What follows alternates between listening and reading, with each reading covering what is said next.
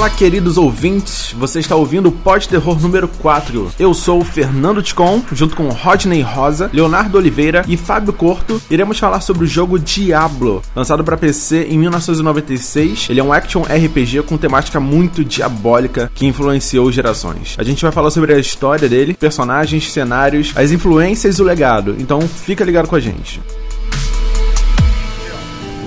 Here's a lockpick. It might be handy if you, the master of unlocking, take it with you. The car's parked in the city square. The top looking floor. that point A. It's just a hunch, but I don't think he's after me because there. he is after you. Even when I changed the bandages, the blood and pus just oozing Why don't I press it? O Reinado de Diablo. O Rei Negro jazia morto, assassinado pelas mãos de seus próprios sacerdotes e cavaleiros. O jovem príncipe Albrecht ainda estava desaparecido, e os defensores orgulhosos de Canduras não existiam mais. O povo de Tristram olhou sobre sua cidade sem vida, ficando muito consternados. Inundados em sentimentos de alívio e remorso, eles logo perceberam que seus problemas haviam apenas começado. Luzes estranhas e misteriosas apareciam nas janelas escurecidas do monastério. Disformes, criaturas com pele em couro foram vistas se aventurando diante das sombras da igreja. Horríveis gritos esfacelados pareciam se prolongar ao vento. Tornou-se evidente que algo muito antinatural havia infestado a paisagem que fora uma vez sagrada. Os viajantes nas estradas em volta de Tristram eram abordados por cavaleiros mascarados que agora pareciam constantemente vagando pela deserta zona rural. Muitos moradores fugiram de Tristram, fazendo caminhos para outras cidades ou reinos, temendo o mal não nomeado que parecia esperar nas sombras ao redor deles. Aqueles poucos que escolheram permanecer raramente se aventuravam sair à noite e nunca mais colocaram os pés nas terras do monastério amaldiçoado. Rumores sussurrados de pobres pessoas inocentes sendo abduzidas no meio da noite por sinistras criaturas vindas dos pesadelos enchiam os corredores da estalagem local. Com nenhum rei, nenhuma lei e nenhum exército restante para defendê-los, muitos dos aldeões começaram a temer um ataque das coisas que agora habitavam sob sua cidade.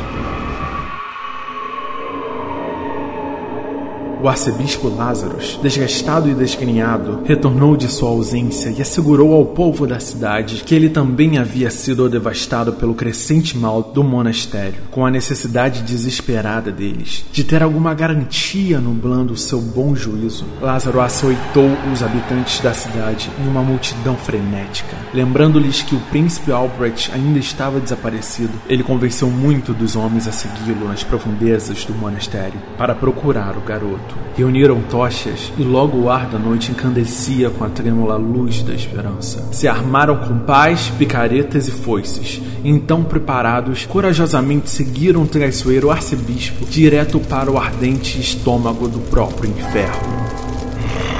Fresh meat. Os poucos que sobreviveram ao terrível destino que os aguardava retornaram a Tristram e recontaram o que conseguiram da missão. As feridas eram terríveis e até mesmo as habilidades do curandeiro não conseguiu salvar alguns deles. Enquanto as histórias de demônios e diabos se espalhavam, um terror primal e sufocante começou a consumir os corações de todos os habitantes da cidade. Era um tipo de terror que nenhum deles tinha conhecimento. Nas profundezas da fundação do monastério em ruínas, Diablo fartava-se sobre os medos dos mortais acima dele. Afundou lentamente de volta para as acolhedoras sombras e começou a aproveitar seus exauridos poderes. Ele então sorriu para si mesmo, sob a égide da escuridão, pois sabia que o momento de sua vitória final se aproximava rapidamente.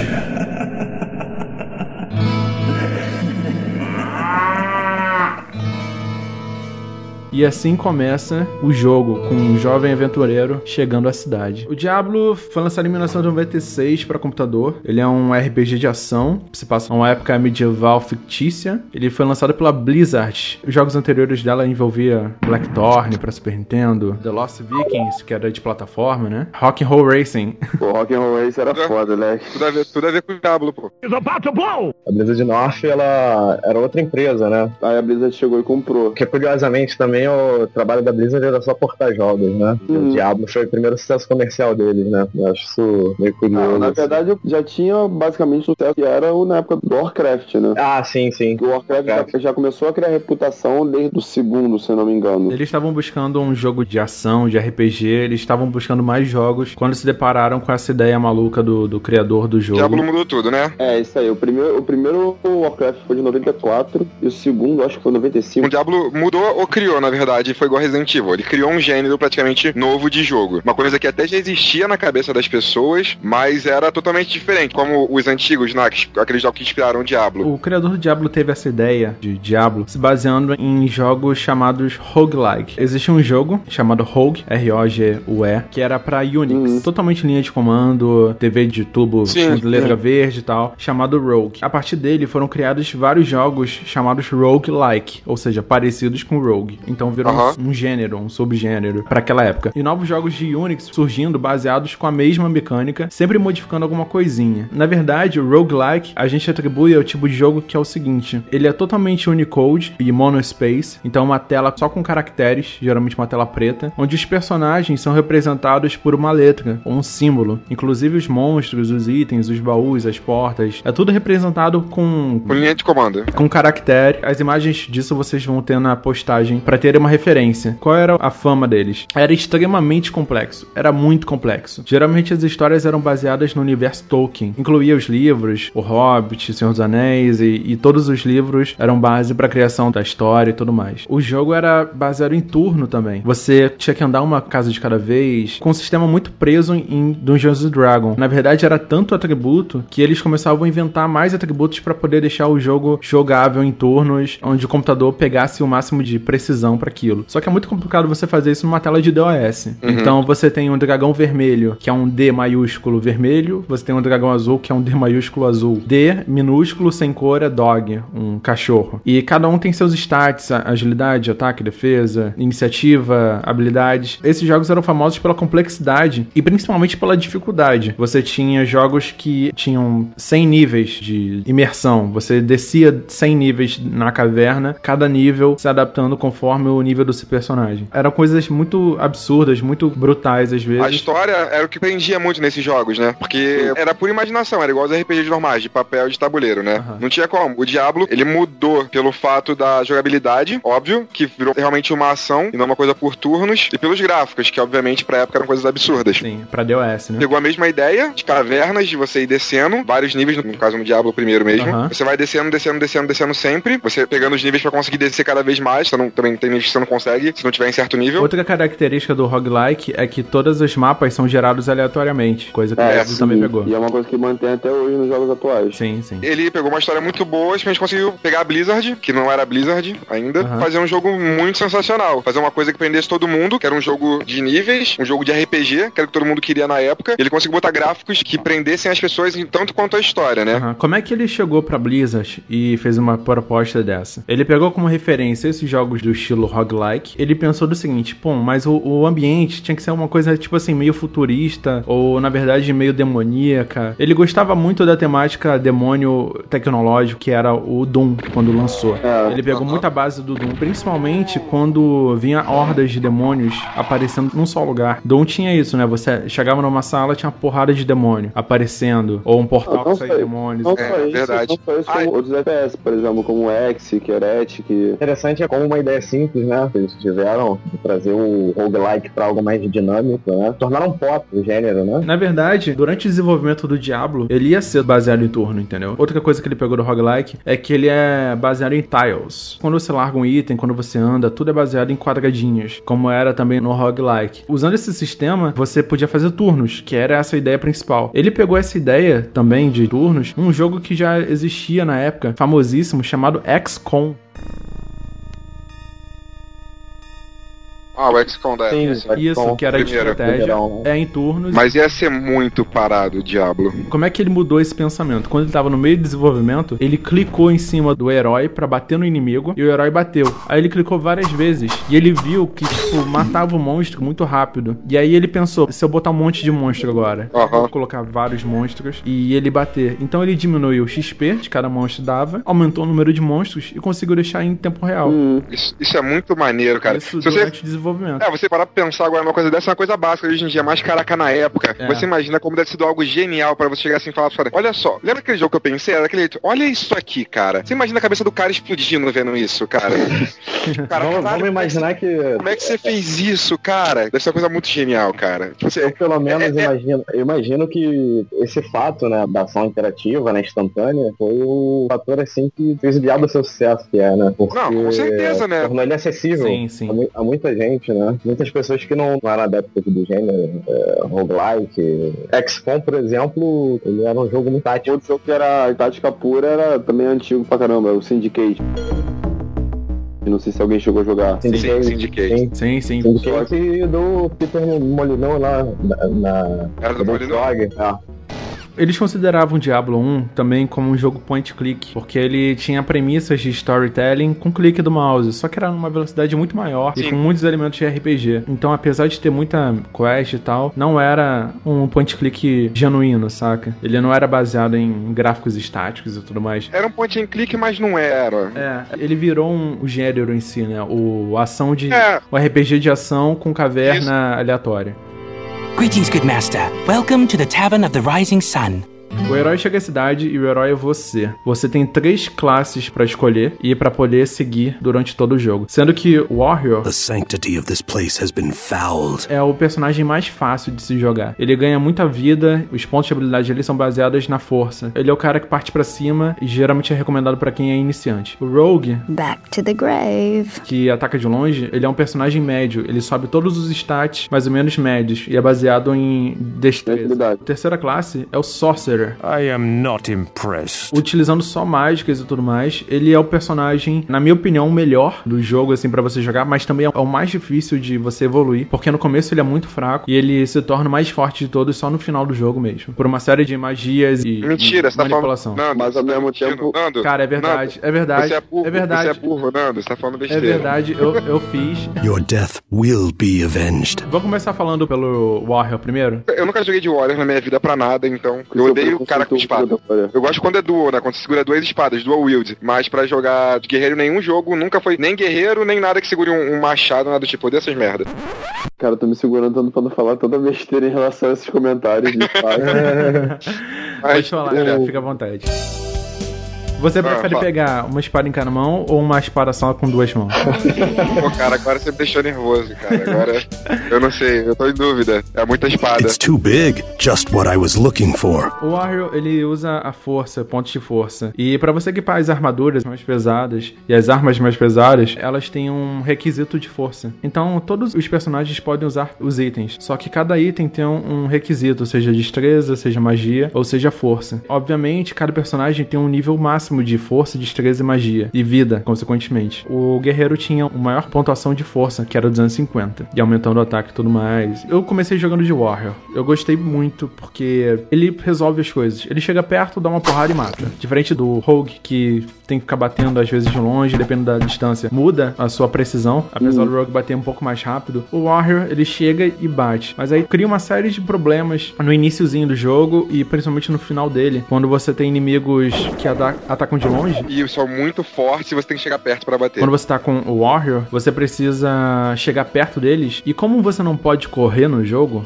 o Diablo 1 não tem corrida, tirando a expansão, que a gente vai falar É, no outro acampamento. É. Uhum. Mas no Diablo 1 você não tinha corrida e todo mundo andava na mesma velocidade, baseado naquele princípio que o jogo originalmente ia ser em turno. Então quando você clica num personagem pra poder bater no inimigo que ataca a distância, o inimigo começa a andar junto com você até achar um canto. Às vezes quando ele tá no mapa muito aberto, ele começa começa a andar muito, ele fica tipo dois minutos andando pra longe de você e você seguindo ele. E nisso, ele, ele acha um canto e vira a esquina e começa a se distanciar. Então não para, porque você não é rápido o suficiente pra alcançar ele. Ele anda na mesma velocidade que você. Então você pode ficar dois minutos até o Warrior chegar perto e, e bater nele. Ou então. Sim, a velocidade não faz diferença É, nenhuma. isso. E quando tinha uma ilha, nossa, nível 10 tem uma missão que você tem que ir numa ilha pra pegar uma bigorna. Só que nessa ilha tem uns 20 arqueiros e você tem que dar toda a volta da ilha pra pe- chegar na pontezinha. Então o Warrior, no, principalmente no- a partir do nível 13, 13, 14, 15, 16, são sucubos jogando magia em você e são muitas. Então pra você se aproximar rápido delas, você tem que equipar a magia teleporte, que ali teleporta pra onde o mouse tá. Apesar de gastar muita mana, você acaba usando pra poder Era chegar mais rápido. ou era isso, ou você perdia um bom tempo da sua, do seu in-game. Sim, sim. Eu não joguei com o Warrior, nunca foi minha classe preferida. Mas o Warrior, já tenha visto de gameplays e tudo mais, ele não tem uns golpes que ele manda magia em volta dele, assim, pra longe. Sempre tem aquele golpe, tipo, vamos botar de aura básica. É, todas as magias eram compartilhadas. A diferença era a efetividade, né? Verdade. Isso. E outra coisa, os monstros, quando batiam em você, podiam interromper sua magia. Por exemplo, se você é um Warrior e você quer se recuperar, você vai gastar toda a mana, vai ativar a magia, só que o monstro vai lá e vai cancelar ela no meio da conjuração. Que delícia.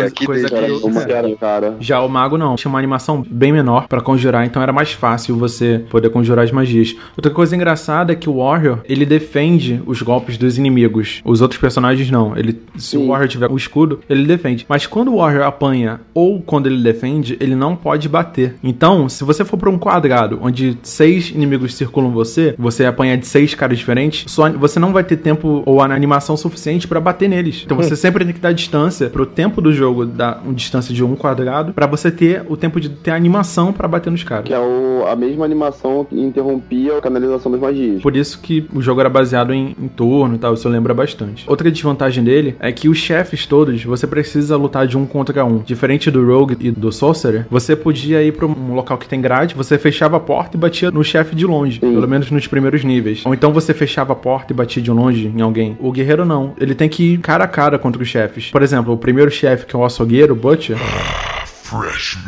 Se você não tiver preparado e te colocar oito poções nos seus hotkeys, você pode se dar muito mal muito rápido. Você morre muito rápido. É, uma parada dessa de hotkey era, é que só você podia botar, não podia botar, não era só uma que você podia botar. Eu joguei no Play 1, o primeiro que eu joguei no Play 1. Você podia, acho que era abrir e escolher uma delas e pôr ali, né? Isso. Você no meio do caminho podia mudar elas de novo, mas você tinha que parar pra abrir e elas não eram bonitinhas igual elas são hoje e você consegue destacar qual é qual. Elas eram todas Não. parecidas. As hotkeys tem do, do número 1 ao 8 pra usar itens, que geralmente a gente usa poções. Provavelmente no Play 1, que eu joguei quando eu tinha, sei lá, faz uns 10, 12 anos que eu joguei, provavelmente. Não, fazia mais, de- mais tempo que isso, não senhora. Você provavelmente devia ter que segurar algum botão e com L1, R1 ir mudando pro lado, né? Pra ir pro outro, provavelmente. Sim, tinha que trocar, que era o mesmo espaço para as skills ou pra Isso. poção. é isso? Deveria ser Ah, isso. isso então. Outra tática usada pelo guerreiro é que, como era um jogo baseado em, em quadrados, você abria a porta e geralmente quando você abria a porta tinha uma legião de monstros. Era muito monstro. Então você abria a porta, dava um passo pra trás e um passo pra esquerda. Batia um por um. e matava um por um, entendeu? Pra você não pegar todos de uma vez só. Nas últimas dificuldades, agora que eu comecei a jogar o nível 13, eu saio andando por vários corredores, virando as esquinas, e os monstros te seguem, entendeu? Então se você começar a lutar com um montão de bicho e aparecer um grupo de bicho que bate de longe, você tá fudido. Você tem que virar algumas esquinas pra poder funilar os bichos que estão vindo. Então cada vez que aparece um, você vai batendo. Isso usando o Warrior. Mas pelo menos você pode usar a mesma coisa que eles usam com você pra você fugir, né? Sim. Com a velocidade de todo mundo igual, você pode fugir igual eles fogem de você. É igual tipo Diablo 2, que o bicho corre atrás de você que nem um capeta e você não tem velocidade suficiente pra fugir dele. O problema só é os bichos que batem de longe, porque eles quase sempre te acertam. E Nossa. nos últimos níveis fica muito grosseiro, muito grosseiro mesmo. É bicho que joga magia pra caramba em cima de você. Eu jogando agora tava muito difícil. Vale destacar que cada classe tem a sua habilidade específica. Por exemplo, o Sim. Warrior, ele tem a capacidade de você poder consertar seu equipamento sem a necessidade de você voltar pra cidade e ir lá consertar e depois voltar à tua jornada. Isso tem um problema sério. Por quê? Porque se você fizesse isso, automaticamente a durabilidade da arma cai em um. Depende. A durabilidade da arma caía proporcional ao nível que você não tem. Por exemplo, nos primeiros níveis, se você usar essa habilidade, ela cai pela metade, às vezes. O que reduzia a durabilidade da arma absurdamente. Uma arma que tem durabilidade 50, ela ia pra 25, 30, entendeu? Conforme você subia de nível, a sua habilidade melhorava e aí você já não perdia tanto. Mas É. como você tava sempre voltando pra vila pra poder comprar algum item, fazer alguma quest, pra comprar arma e tal, você sempre reparava a arma no ferreiro e aí você não perdia tanta Durabilidade. durabilidade. May the spirit of Arcane protect me. Rogue, Rogue, Rogue, Rogue, Rogue, Rogue. Rogue sempre é a melhor classe para você jogar em qualquer jogo de primeira, para você aprender sobre o jogo, porque ele é mais fácil sempre. Ele geralmente é o que tem a melhor velocidade, a, ma- a maior velocidade, e eu particularmente sou um fã de Dexterity. Qualquer jogo que o boneco seja baseado em Dexterity, eu vou pegar aquele boneco, porque o bagulho é velocidade. Eu não gosto de cara grande, forte, com porrada. Eu gosto do cara que consegue correr e consegue dar porrada muito rápido. Tanto que o Rogue, pra você começar a jogar mais fácil, obviamente, de longe você consegue matar. No final do jogo, você consegue locar o Diablo, na verdade. Ah, é? Com a sua velocidade. É. Sim, você consegue locar ele. É tão rápido as flechas que você manda ali, sem usar magia nenhuma. Só a flecha normal, se você ficar mandando, ele não consegue te bater, não consegue se mexer. Entendi, porque Você interrompe a ele- animação ele- dele. Ele fica com os bracinhos assim pra frente e pra trás, frente e pra trás, mas não consegue fazer nada. Foda, é engraçado. Não cheguei ainda nessa parte. É, cara. Foda. Rogue é a melhor classe que existe, sempre. A não ser no Diablo 2, que existe o Necromancer, mas tudo bem. É, o Necromancer é- e o Druida. O Druida também era outra classe rebadinha no 2. Do Rogue, em comparação ao Warrior, é que quando você descia lá pros níveis mais cavernas, né? Que aumentava o número de monstros na tela, era meio difícil fugir. E ele resistia muito menos, né? O Warrior, ele já resistia à horda, né? Isso, isso. O Warrior Aqui- conseguia levar mais porrada. E o Rogue aproveitava dessa coisa também de você afunilar o inimigo, né? Pra Hum. você não ser circundado tão rápido. Se acontecia de você dobrar uma esquina errada, abrir uma porta errada, você era cercado, era mais complicado. Ah, né? mas com o Rogue não tinha isso muito, porque ele tinha habilidade de detectar a porta Detectar escondida armadilhas. e a armadilha também, é verdade, eu esqueci disso. Na verdade, era a nomenclatura do, O lugar aparecia? item que aparecia. Por exemplo, se era um Ah. baú mal, aparece lá, baú. Se fosse um baú com armadilha, aparecia vermelho, tipo, baú, baú armadilha. Ah, Entendi. quando aqu- aqueles que explodiam, né, sempre. Isso, É. isso. A habilidade dele fazia ele desarmar essa armadilha. A probabilidade dele conseguir ou não desarmar essa armadilha aumentava conforme a destreza dele. Aí, muito bom. Muito bom mesmo. Ele é o cara do meio, né? Ele ganha o referencial de dois de vida pro guerreiro e um de mana, ele ganha meio de cada, né? Ele é, ganha um meio. e meio de cada. É um e meio de cada. Ou seja, não é tão bom em um atributo e nem no outro, só na destreza mesmo, né? Ou seja, ele é perfeito porque ele está no meio. E ele tem a destreza máxima de 250, diferente dos outros personagens. Ele é muito rápido. Ele consegue bater muito rápido. Pra mim, o Rogue também é o personagem mais divertido de jogar. Sim. Você sempre tá se movimentando pra se posicionar melhor, pra se defender e pra atacar. Você sempre tá se posicionando pra tirar o melhor proveito do cenário. Diferente um pouco do guerreiro que você quer partir pra cima de qualquer coisa que se mova. É, Rogue não. Rogue você tem que escoltar tudo. Achou um grupo de inimigos, se distancia, se posiciona. Apesar da tela ferrar muito você, porque a tela é 4x3, entendeu? Naquela Sim. época era 4x3. Então você não podia ver tanto do mapa. Mas naquela época não tinha muito esse conceito de. Não tinha nenhum conceito, né, de É que eu widescreen. falo, a gente, tem, a gente tem que se pôr na época, porque não tem jeito, cara. Era Pô, muito sensacional pra mas- época. Era, Eu achava- Se virava, fazia milagre com aquilo ali. Aham, sim. Eu joguei muito pouco com essa classe, né? O posicionamento eixo, né? De acerto era muito esquisito, né? Os Sim, sim. ângulos eram muito Era muito duros, É, né? Eram estreitos, muito fechados. Outro problema é que você precisava ficar clicando sem parar em cima do bicho. E às vezes você matava ele e clicava uma vez a mais e o seu personagem começava a andar pra aquele lugar É, onde tinha estava cheio de bicho. Isso era uma bosta, cara. Mas ele me ensinou a clicar tudo direitinho e hoje em dia, todos os- MMORPGs que eu jogo, ele me ensinou a ser muito rápido e inteligente, tá vendo? Fez escola. Não, mas já- não, Fe- fez contar escola, que- fez escola. Sem contar que me ensinou um- uma das coisas mais importantes da minha vida. O senso de organização é, foi muito maior do que o Caraca, o Resident. Evil ensinava, tá? Para de mentir, Léo, porque o seu quarto é todo bagunçado. The smell of death surrounds me. Sorcerer. Vamos Classe mais apelona de todos os jogos. É a classe mais, como eu falei, pra mim é a melhor classe de jogar assim, de poder, só no final do jogo, quando você já Ela tem é mana pra apelona. caramba. Quando você tem Não, mana é uma pra caramba, Sem contar que a classe era prejudicada no Diablo 1. Ele usa as lanças, né, ja- javelins e bastões com poderes, onde os bastões tinham carga. Tinha um carga. Então, quando você usava uma magia do bastão, de bola de fogo, 10 de carga, você gastava uma carga e você tinha que ir pra cidade recarregar essa carga com a bruxa. Que merda, hein? Adria. Adria. O grande lance do Sorcerer, a habilidade única dele, é que ele não precisava voltar, igual o, o guerreiro. Ele podia recarregar o bastão dele de magia no próprio lugar, só que diminuía o número de recargas que o bastão podia carregar de magia. Então, se fosse uma magia muito foda, muito boa, você não ia querer ficar recarregando com uma água, entendeu? Porque ele ia diminuir o número de cargas que o bastão podia carregar. Então, isso era bem ruim. Além do bastão com magia, que também o guerreiro também pode usar e todas as outras classes podem usar, os bastões de magia eles precisam de um determinado número de de pontos de.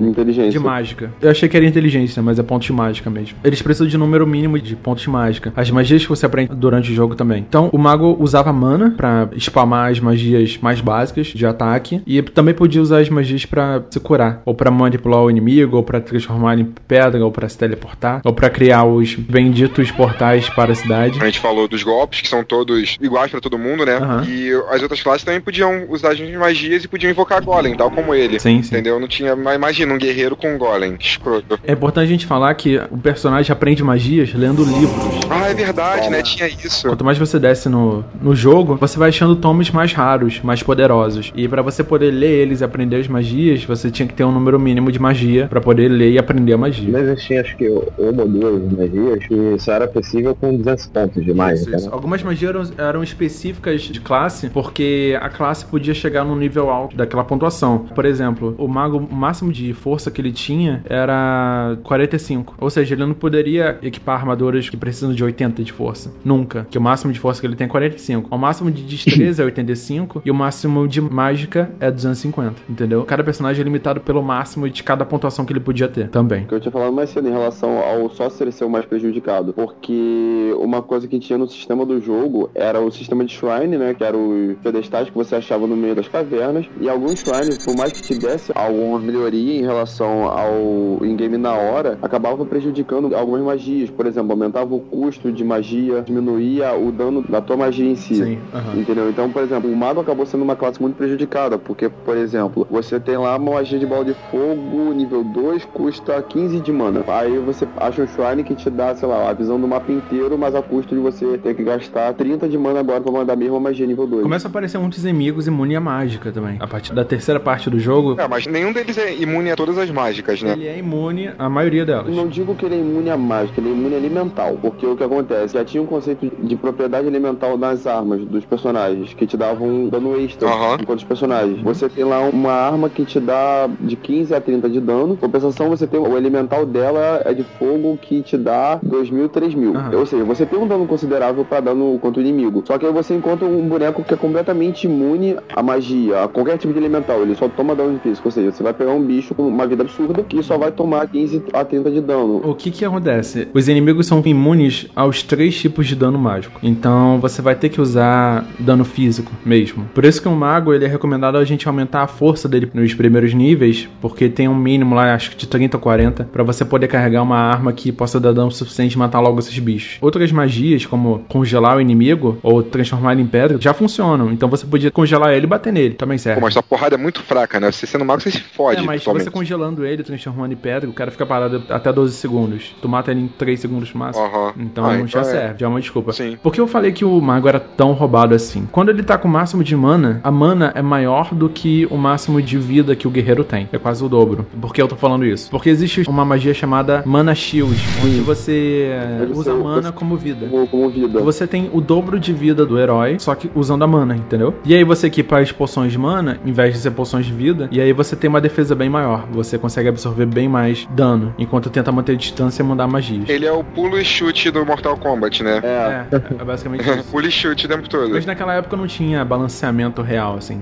Existiam alguns patches, mas era mais pra correção de bug e jogo online do que realmente balanceamento de jogo. Ninguém pensava muito sobre isso. Mas considerando todos esses fatores, né, do fato de você precisar ali do aumento de força, a evolução dele era muito mais lenta em comparação às outras duas Era bem mais lento. Matar o monstro era bem mais lento. Claro, o spell do Sorcerer, que era o último assim da lista. O guerreiro ficava até apagadinho. Cara, Não era- não não era- Nome assim. Deve, deve ser Ah. algum inferno ou alguma coisa do tipo, cara. Eu acho Não. que inferno era, era a última magia de fogo que você pegava. As magias são divididas em páginas, sendo que a quarta página, a última página do jogo sem a expansão. Então você tem o, o Nova, que é o tipo supernova, da em área, o Golem, que você invoca o Golem, o Teleporte, propriamente dito, Apocalipse, só que ele só tem scroll, você não pode prender ele, o Bone Spirit e o Bloodstar. E o Bloodstar. Era Apocalipse que eu tava tentando lembrar. Apocalipse. Bonus Spirit, se eu não me engano, ela tinha no- liberada no PlayStation. A Bonus Spirit tinha. Página 6 são magias que você pegava em poços. Isso. Algumas magias presentes na demo do jogo, elas estavam muito bugadas e não estavam muito balanceadas, então foram retiradas da versão final do jogo, como a Blood Ritual, Blood Boil, Doom Serpent, Ethereal e Invisibilidade. No jogo, as pessoas acharam os arquivos dela, os sons, as fórmulas, os arquivos, só que elas foram retiradas do do jogo final pra poder balancear o jogo ou não ter tanto bug assim. Take heed and bear witness to the truths that lie herein, for they are the last legacy of the Haradrim. There is a war that rages on even now, beyond the fields that we know, between the utopian kingdoms of the high heavens and the chaotic pits of the burning hells. This war is known as the Great Conflict, and it has raged and burned longer than any of the stars in the sky. Neither side ever gains sway for long, as the forces of light and darkness constantly vie for control over all creation. A história vai nos três diabos, então. Do primeiro não fazia diferença, mas quando você joga os três, você fala assim, caraca, os personagens são a coisa mais legal do jogo. Sim, sim, mas, mas eram poucos, né? Eram bem poucos no O primeiro. que, que tornava eles é, memoráveis eram os, os gossips, né? Isso, as gosto. Isso, as gossips, cara. O jogo tinha um sistema de inventário muito escroto. E muito pequeno. Muito pequeno, baseado em quadradinhos, saca? Então você tinha quadradinhos pra ouro, um quadradinho pra poção, seis quadradinhos pra um machado de uma mão, oito quadradinhos pra uma lança, ou seis quadradinhos pra uma roupa. Você sempre estava sempre baseando pelo quadradinho. Nos jogos roguelike, eles usavam peso, a numeração, né? 40 e pouco de peso. Que nem era no Ragnarok Online, como todo mundo Sim. jogava. No Diablo não, era por quadradinho. Isso era muito limitado, porque como o jogo é aleatório, os inimigos aparecem de forma aleatória também. Os itens também são bastante aleatórios. Você começa a captar muitos itens. Existem itens normais, itens mágicos, que possuem Itens- especialidades extras, e itens únicos. O segredo era sempre você andar com um Town Portal pra você sempre poder voltar. Exatamente. O Town Portal era a parada pra você ficar voltando pra cidade. Que também consumia espaço, que era beleza. Não, você só tinha que andar com um. Era o segredo você andar com um. É, o Town Portal é só um. Não andar com mais de um. O Town Portal, ele era vendido pela Adria. I sense a soul in search of answers. Pela bruxa. Só que ela morava longe pra cacete, cara. Ela morava do outro lado do rio. É, do, outro lado na direita, né? Então o que, que você fazia? Você comprava 20 Tom Portals, ou sei lá, 40, ou todas que você puder comportar, e ia pra área onde nascia o Tom Portal e jogava todas no chão. É, tem isso. E aí toda vez que você voltasse pra cidade, você pegava uma lá. Aí você pegava um porta e Era, era persistente, né? Eu nunca, Ficava lá. pensei, eu nunca pensei em fazer isso. Eu era uma criança também, tinha 10, 12 anos. Caraca. Não, era a mesma coisa que você fazia não só com o Portal, mas com o equipamento mesmo. O primeiro Não, Diablo você- ele não tinha o conceito de caiu no chão, perdeu. O inventário, apesar dele ter essa limitação do espaço, ele era muito prático, né? Ele Era uma coisa rápida. Sim. Cara, ele não era porque dinheiro O contava espaço. Dinheiro contava espaço, O cara. problema do dinheiro, cara, é que você só podia carregar 5 mil de ouro de cada vez. Cada 5 mil de ouro carregava um espaço. Só Exato. que chegando no final do jogo, cada inimigo te dá entre 200 e 400 de ouro. Então você vai acumulando muito rápido. Então você ia pra cidade e largava 50 mil no chão. O seu Fazer um banco era o chão- tapete. Era um tapete de Seu ouro. banco era o chão. Eu tenho um print screen da minha cidade. Metade dela é dinheiro, outra metade é Tom Porta e outra metade é poção vermelha. Saca? Caraca, Tudo eu chão, no fazia isso direto, A filho. tomada tá cheia de itens. E itens únicos eu não vendia, porque eram únicos. Então eu deixava no chão também. Mas apesar da limitação do espaço, era muito prático, né? Pra você colocar as coisas no Era, era novo, era único. slot, né? Não Tinha existia isso. A gente queria sempre deixar organizado. Sim. Por exemplo, eu jogava em Lan House, né, a primeira vez. Aham. Aí eu ficava com medo de nego pegar meus itens que eu fazia. Eu pegava meu save e colocava o meu dinheiro no meio das vacas. Nunca ninguém ia pensar, nunca ninguém pensava em procurar lá. Eu É vou botar meu sério. dinheiro ali. Vou botar meu dinheiro ali com as vaquinhas. Muito bom. Não quero feito no Ace Ventura, sabe? Tipo, guarda dentro, se guardar dentro da vaca, claro. Também não pensava nisso. Muito bom, muito bom. Vamos combinar que na época essa interface ela era muito funcional, né? Foi copiada de outros jogos, tá? Outros jogos já usavam essa interface. Como o próprio XCOM já usava. Mas assim, só mencionando, um outro jogo que chegou a vir um pouco depois, que seguiu basicamente o mesmo padrão de Diablo, foi o Ultima Online, que foi o RPG Online da série Ultima.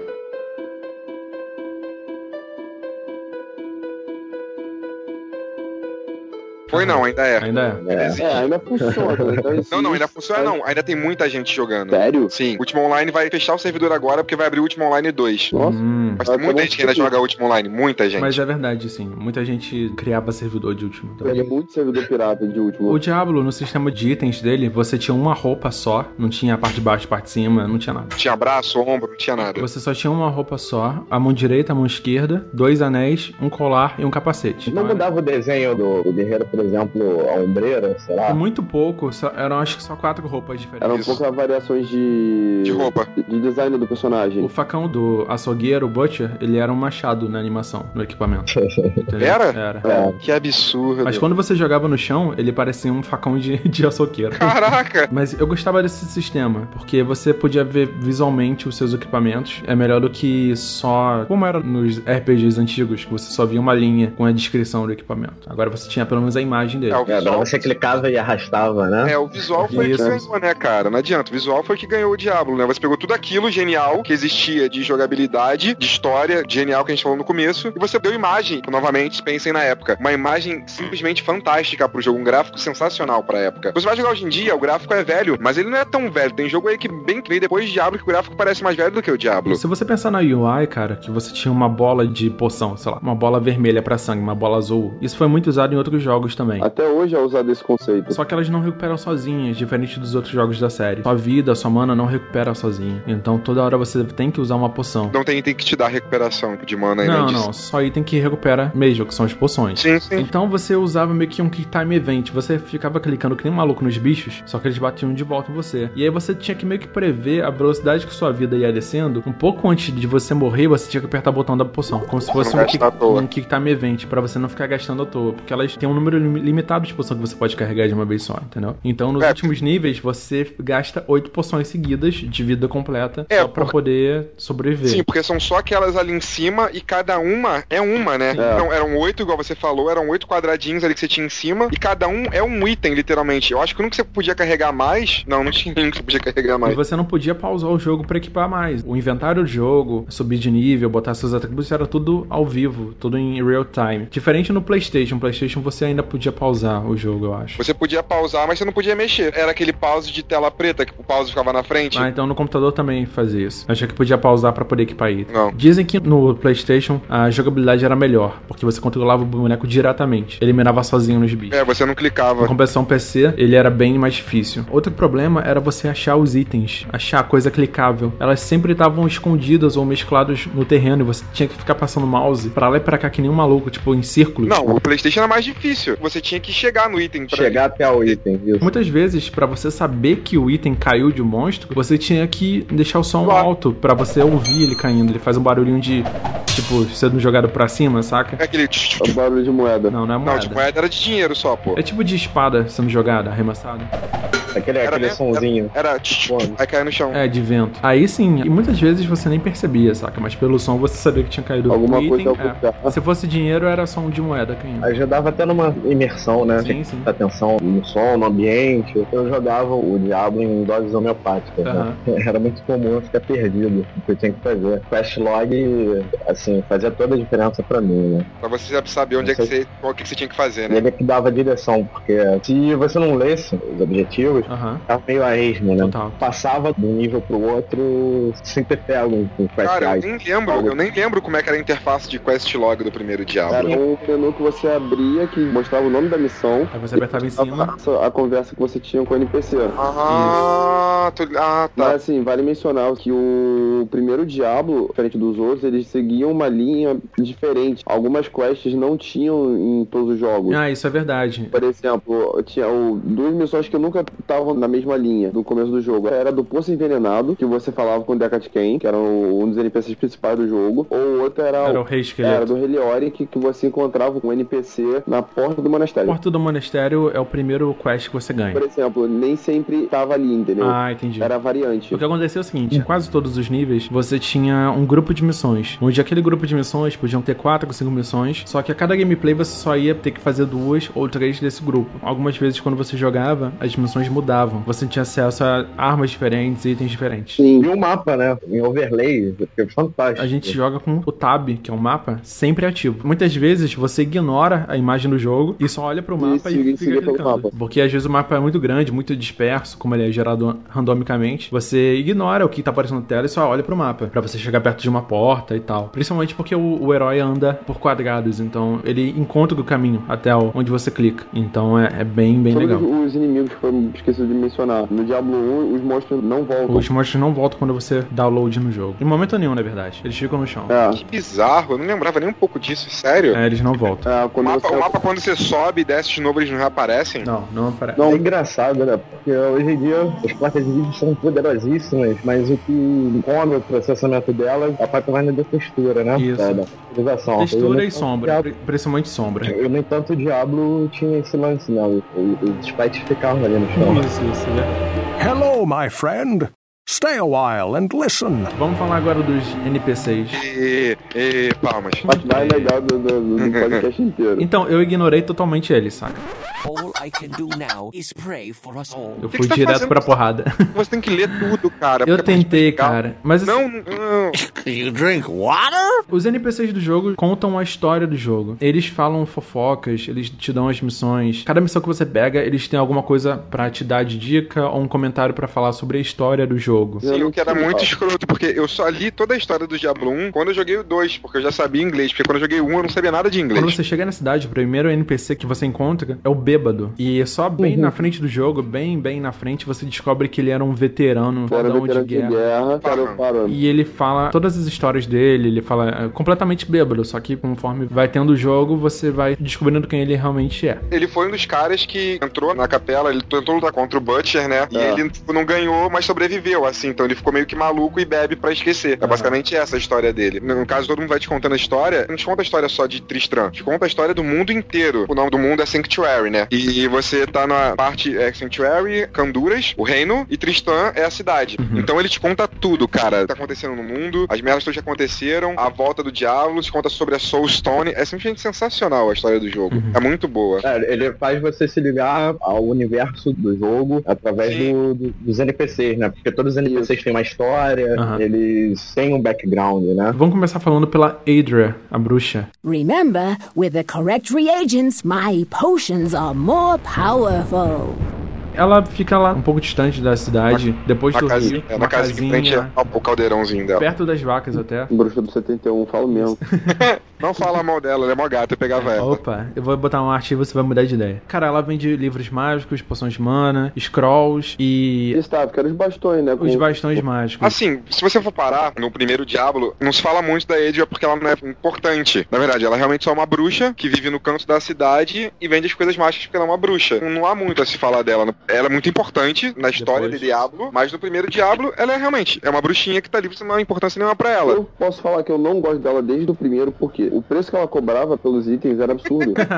Mas só ela vendia os itens que ela vendia. Tá, caguei, cara. Pô, olha só. Na moral, quer vacilar, pô, quer me ferrar, me beijo primeiro.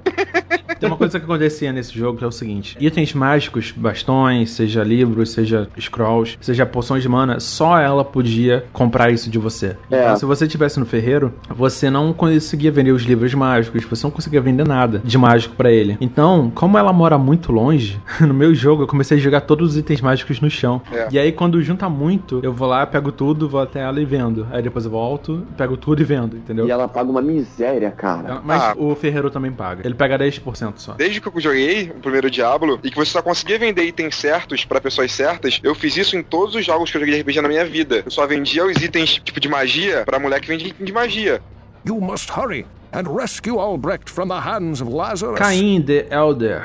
Descartes Caim, que fica identificando os itens pra você. Zé Card cair O único objetivo no jogo, além de falar fofoca, de contar um pouco da história do jogo, é que ele identifica os itens pra você por 100 de Ele é a ouro. mais importante, cara. Ele conta a história de tudo, cara. Isso. É engraçado porque o jogo, ele tem esse lance de identificar os itens, né? Quando ele é mágico ou quando ele é único, você sempre precisa identificar ele usando o Caim ou usando um scroll de identificação. É, magia não tinha, era só scroll. Mas você podia usar o item sem identificar ele, você só não ia ter acesso. Você não tinha as habilidades que- dele. Ah. É, exato. E o Caim também é legal porque ele é o único personagem do Diablo que volta no Diablo 2, como um NPC. Ele, no caso, ele é o último Horadrim, né? personagem, Horadrim, que era a ordem criada pelos arcanjos. Isso aí é só no Ah, isso é desde o primeiro, pra Isso. proteger. Ele é explicado na conversa do Santuário do Diablo, do, do, do jogo mesmo, na conversa entre ele, ele mesmo. O Horadrim, ele foi extinto. E isso é responsável por muitos trotes nos Estados Unidos. O Caim passando o trote, o link do pro YouTube com essa com esse trote vai estar aqui na descrição do episódio. Eu vou falar rapidamente sobre alguns outros personagens de NPC. A gente já falou sobre o Farnham. I love that one. O bêbado que a gente comentou mais recentemente. A gente tinha a Gillian. Good day. Que era a esposa do barman, que contava algumas coisas da cidade, fofocas e tudo mais. O Chris World. Wow, what can I do for you? O ferreiro, que ele retorna no Diablo 2 como um chefe. Ele é o responsável por te dar uma missão, que é buscar a bigorna dele. Ele faz reparos nas suas armas. Ele vende itens normais e itens encantados também, mais pra frente no jogo. Tem o Ogdin. Greetings, good master. Que é o dono da taverna, marido da Gillian. Temos o Pepin. What ails you, my friend? O curandeiro, o único que não cobra pelo serviço de cura. Você pode falar com ele, ele cura toda a sua vida. Também vende poções que recuperam vida e é responsável por algumas missões. Wirt.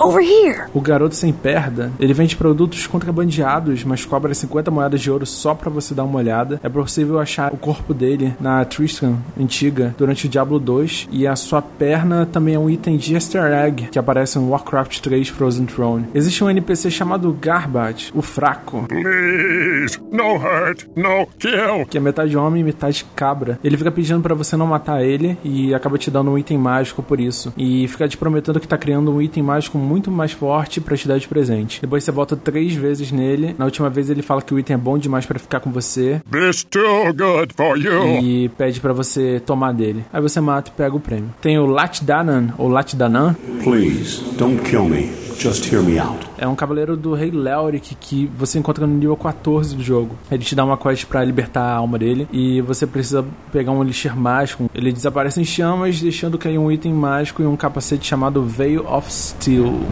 The warmth of life has entered my tomb. Prepare yourself, mortal, to serve my master for eternity. Existem 16 níveis em Diablo, além da cidade de Tristram, todos gerados aleatoriamente e divididos em quatro grupos: os calabouços do monastério, as catacumbas, as cavernas e o inferno. Do nível 1 ao 4 são os calabouços do monastério, muitas portas e divisões, acaba fazendo o nível parecer bem maior do que os níveis mais pra frente. Também tem várias grades que a gente pode usar para bater de longe. Do nível 5 ao 8, a gente encontra as catacumbas, com corredores geralmente terminando numa porta. Aqui começa a aparecer salas de rituais satânicos, sacrifícios, inimigos que atacam de longe e alguns que cospem ácido, deixando ácido no chão e você levando dano toda vez que pisa em cima. Do nível 9 ao 12, você tá nas cavernas. São bem mais difíceis que as catacumbas, principalmente porque são áreas abertas, divididas por rios de lava. Então você tem que tomar muito cuidado com aglomerados de arqueiros. São difíceis de chegar até eles para ficar batendo com o Warrior, por exemplo. E alguns monstros começam a ter imunidade à mágica, algum tipo de mágica, como fogo ou raio. E finalmente, nível 3 é o nível 16, a gente chega no inferno. O mapa é geralmente dividido em quadrantes, com várias paredes gigantes circundando a sala. Tem que tomar muito cuidado que nos últimos níveis começa a aparecer muitos sucubos e cavaleiros nesse nível. O bicho mais chato desse level, tirando o Diablo, obviamente, eram os advogados. Ah, não. Eu não lembro de nenhum outro monstro desse nível. São os advocates, né? São os advogados. São os bichos mais chatos da porra do jogo. Na moral, eles são muito chatos. E eles te atacam de longe, se eu não me engano. Então, a quantidade de criaturas imunes a é, mais. e eles são imunes a, a tudo. Se fode aí. O quarto nível, a gente tem que abusar dos corredores, das esquinas, sempre afunilando os monstros pra poder matar eles. O Diablo em si, você tem que matar todos os bichos do nível antes de enfrentar o Diablo. Se você quiser ter uma chance tranquila pra matar ele. É, mas é sinistro, porque lá embaixo não tem lava nem nada, são todos um monte de corredorzinho, mas não tem porta. Aham. Não tem como você controlar muito bem os bichos, né? Isso que é sinistro, não tem porta, não tem nada pra você controlar eles direito. O Diablo vem atrás de você e vem os bichos atrás de você, vem todo mundo atrás de você e você se fode. Não, se não me engano, o Diablo, ele ficava numa sala, dava pra você afunilar Não, ele. não tem sala. Tem uma ilhazinha que é onde ele fica no meio. Isso, isso. O que você pode fazer é o seguinte, e é o que eu faço, e é o que o jogo te obriga a fazer. Correr. Corre! Corre pela tua vida. Tem uma coisa desse jogo que torna ele bem brutal, que é o seguinte, ele não salva sozinho. Se você não tirar o tempo do seu jogo pra dar ESC apertar Enter, que é ESC, salvar e continuar. Mas naquela época a gente tinha uma boa cabeça e fazia isso sempre. Hoje em dia que a gente se acostumou. Mas naquela época a gente fazia isso o tempo todo. Eu peguei o jogo pra jogar essa semana, pra gente poder gravar, Você- e eu não você se sabia fudeu, né? disso. Esqueceu. Eu não sabia. Eu morri pro Butcher, pro açougueiro, porque eu não lembrava, enfim, o dano. Vou ver qual é. Aí eu achei que eu ia voltar pro início da caverna, cara. Quando eu era criança, eu tinha um pavor do Butcher. Eu descobri que não, eu voltei do zero, literalmente. Você volta do E começo do jogo. Não, e agora no quando... 13 terceiro nível que eu tô, a cada monstro que eu mato eu salvo. Mas aí que tá, né? Começa a grande complicação do real, né? Porque você morre no meio de um bando de criaturas, você tem que voltar e pegar seu corpo no chão, né? Seu equipamento. É. Ah, isso é. Você volta nu, praticamente, né? Duas coisas que vale a pena mencionar. O primeiro é que quando toda vez que você desce de nível, não de andar, mas de nível... A cada quatro... É, a cada quatro andares é aberto um... Portal que vai pra cidade. Você tem um atalho, uma fenda pra cidade pra você poder voltar. Em vez de você ter que, sei lá, você desceu 16 andares, você tem que subir 16 andares pra ir pra cidade. Se você não tiver um tal portal, não, você não entra lá e tipo, ah, você pode ir ninguém. Isso é só você voltar ao início do, do nível, o primeiro andar do nível, e você tem a entrada... Mas tem que achar, né? Geralmente é escondido. É. Our time is running short. I sense his dark power building, and only you can stop him from attaining his full might.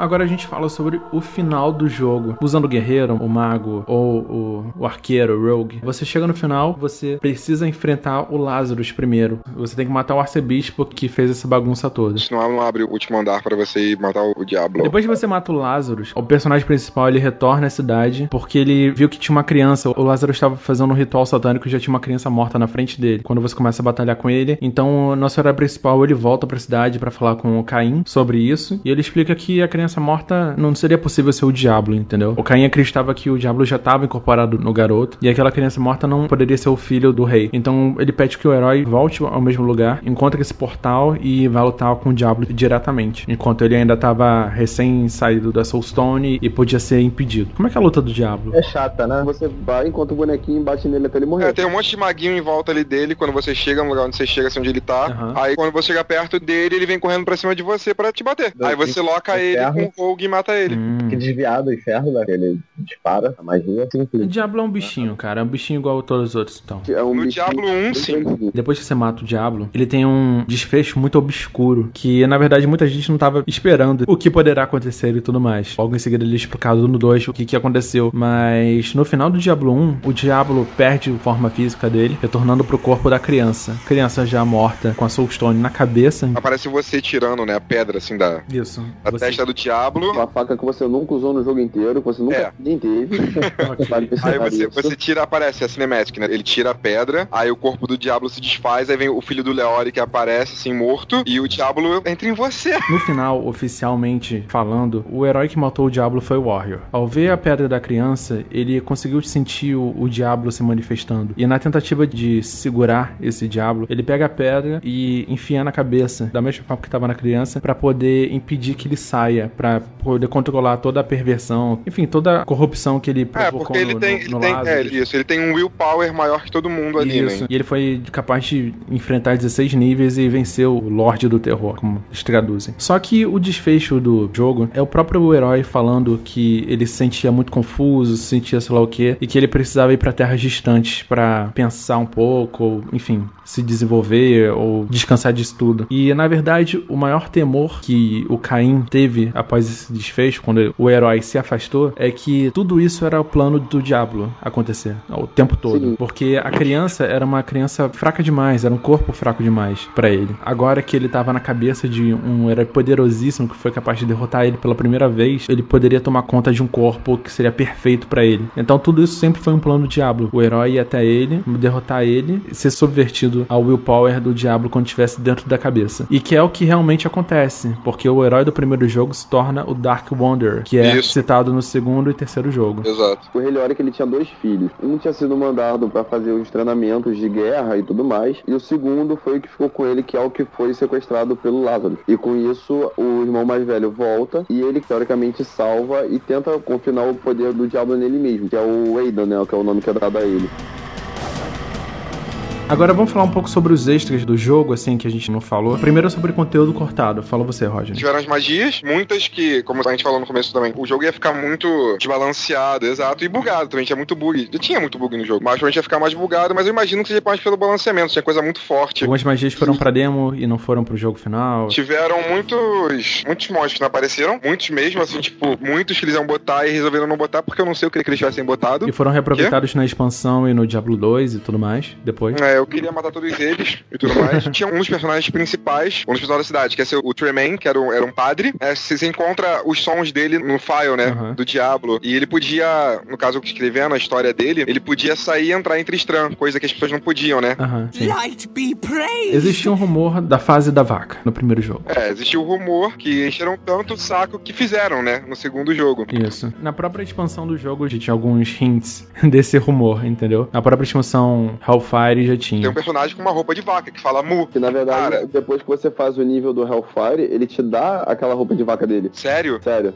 Eu nem lembrava disso, que maneiro. É, isso aí, essa fase da vaca no Diablo 1 era muito igual ao Lendas Urbanas de videogames, por exemplo, como pegar Triforce no Zelda Ocarina of Time. Zelda. Como desbloquear Sim. o Batman no Marvel vs Capcom. Tinha lendas absurdas, e uma delas era esse nível da vaca. Tinham duas coisas que eles deixaram de fora, né? Uma quest, que era uma quest que você fazia dentro da cidade, na verdade, que você matava vermes gigantes dentro daquela casa abandonada que tem na cidade, que não foi. Diziam rumores que, no caso, rumores não, né? Pra gente certo. Que a Blizzard, quando fez o jogo, quando começou, ia ser só uma classe, né? Ia ser só guerreiro. Não iam ter as outras classes. Porque também não tinha muita coisa, né? Ele ia poder usar magia e arco, mas ia ser só uma classe. Depois que eles resolveram realmente botar três classes diferentes, mas que todo mundo podia usar os itens de todo mundo e modificar, fazer aquelas diferenças de dexterity, força e mágica, né? No começo era basicamente um guerreiro só, não tinha essa diferença de três heróis. Como extra, posso citar também a mensagem subliminar que você escuta ao, ao chegar nível 16. A mensagem parece uma mensagem demoníaca, tipo assim.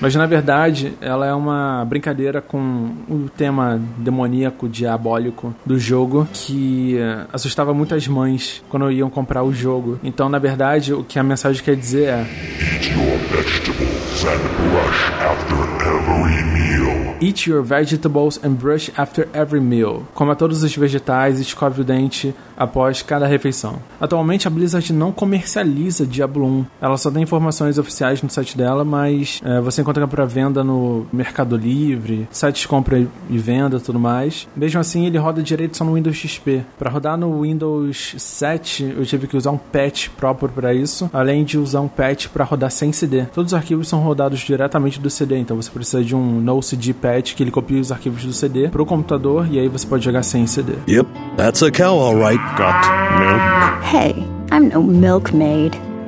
Então, a gente chegou no final. Eu queria agradecer a presença de todos aqui participando. Foram horas de gravação, tô, tô com medo até de editar isso tudo. Não tirei a piada da barriga da minha mãe, não, tá? Por favor, gostei. Não, não, é só cortar tudo que o Grid falou, que aí vai dar. que não tem importância, que aí vai dar. é, o chat vai ser rapidinho. E então eu queria agradecer a presença de vocês, do Leonardo Oliveira, também conhecido como Grid, Rodney Rosa e Fábio Corto. É, Grid, onde é que a gente pode Fábio encontrar Corto, você online? Cara, é só me procurar no Facebook, leonardo.grid, ou Twitter, leonardo underline grid. Eu boto tudo esse grid pra facilitar. Rodney agora. Rodney, ele é fotógrafo de festa, modelo, o que mais? Tem, tem o seu perfil lá no Nerd Hub, Tem, né? tem o meu tá perfil no Nerd Hub. Sou fotógrafo já há um bocado de tempo. Já fui chefe de cozinha, mas eu larguei essa vida e resolvi virar fudido e abrir uma produtora de audiovisual com o Fábio, por acaso, o Fábio é meu sócio e um dos meus sócios, a gente tem mais dois amigos com a gente. Pode me encontrar no Facebook, Rodney Rosa, pode curtir minha página, que é a Ruído Produções. Twitter eu não tenho usado muito igual o Léo, infelizmente. Eu tô meio enjoado de Twitter, eu não sei, prefiro ficar no Facebook agora, fazendo coisas que me interessam, na verdade. É Rod, underline Rosa, no Twitter. O perfil dele no Nerd Hub eu tá tenho, perfil. Não, não... Fotógrafo, gato, ex-chefe de cozinha, já comeu metade do Rio de Janeiro, ex-gogo boy da Bunker 94, pretende emagrecer 15 quilos e comer a outra metade do Rio de Janeiro.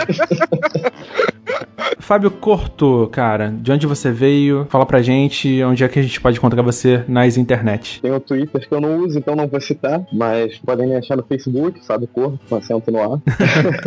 Verdade. Sou sócio do Rodney, como ele citou né, na Ruído Produções, é, guitarrista uhum. na banda Lumina. Da parte de, de arte, eu trabalho com 3D, né? Sou artista 3D, participo de alguns projetos de desenvolvimento, faço parte de um projeto na equipe alemã, no joguinho para Apple Kings, e atualmente Maneiro. tenho trabalhado no estúdio de foto, trabalho com edição e manipulação de imagem. De resto, só videogame.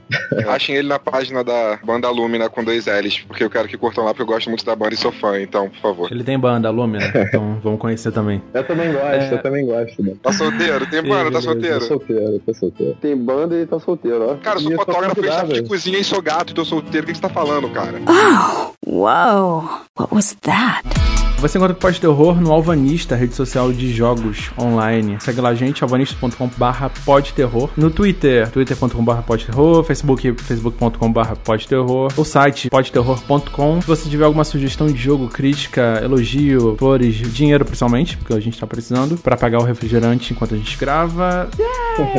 Envie e-mail pra gente, cara, contato arroba podterror.com.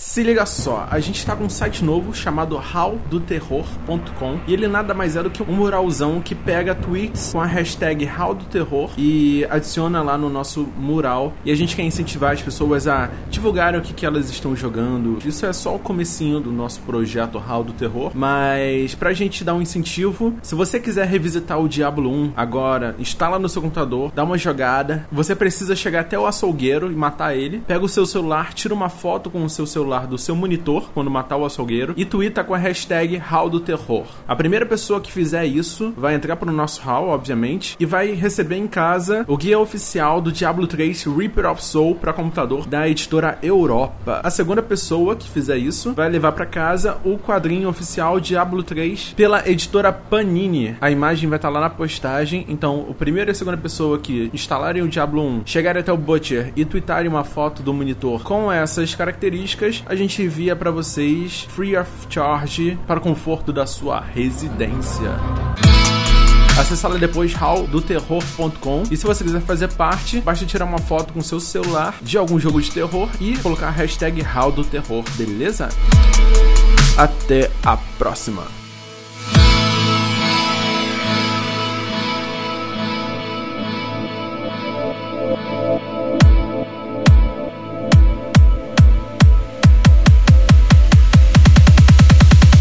Join my army of the dead.